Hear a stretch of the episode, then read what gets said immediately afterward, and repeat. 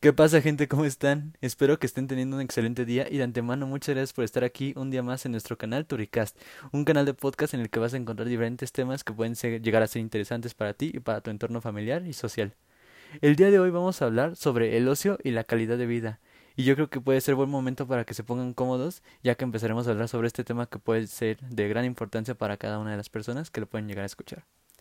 La satisfacción en el ocio es una de las principales fuentes de calidad de vida, según una persona llamada John Neulinger, que lo dijo en 1981. Esto puede consistir en que depende de cómo sea la persona que lo que pueda hacer a su beneficio. El ocio no suele ser solo un componente de la calidad de vida, sino una la esencia de ella, de cada persona se refiere a esto. El ocio no es un estado neutral de la mente, es un estado positivo, muy deseable y de un gran importante valor para cada persona, para así saber qué es lo que lo motiva a seguir adelante y a hacer grande su vida.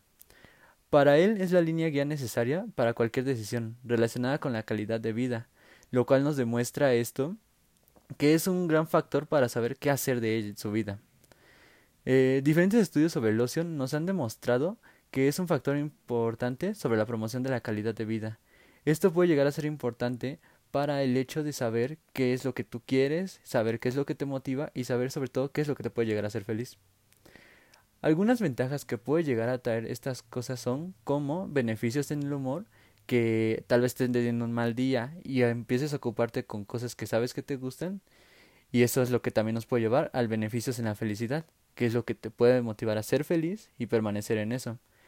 También puede ser beneficios en la salud mental, sobre todo para que cuando tengas algún problema puede ser que te liberes de él. También beneficios en la salud física, sobre todo es en el, en el caso de que alguno realice deportes o cosas relacionadas.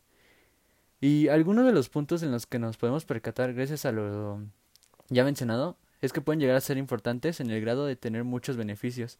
Y así podemos determinar cuál es la forma de vida en la que buscamos estar y para poder vivir feliz y en paz. Para así poder llevar una gran vida a cabo y sin problema alguno. Les agradecemos que nos hayan acompañado una vez más en este podcast y sobre todo por habernos elegido entre tantos canales que puedes tener. Esperemos tengan un excelente día, los esperamos en una próxima entrega y hasta pronto.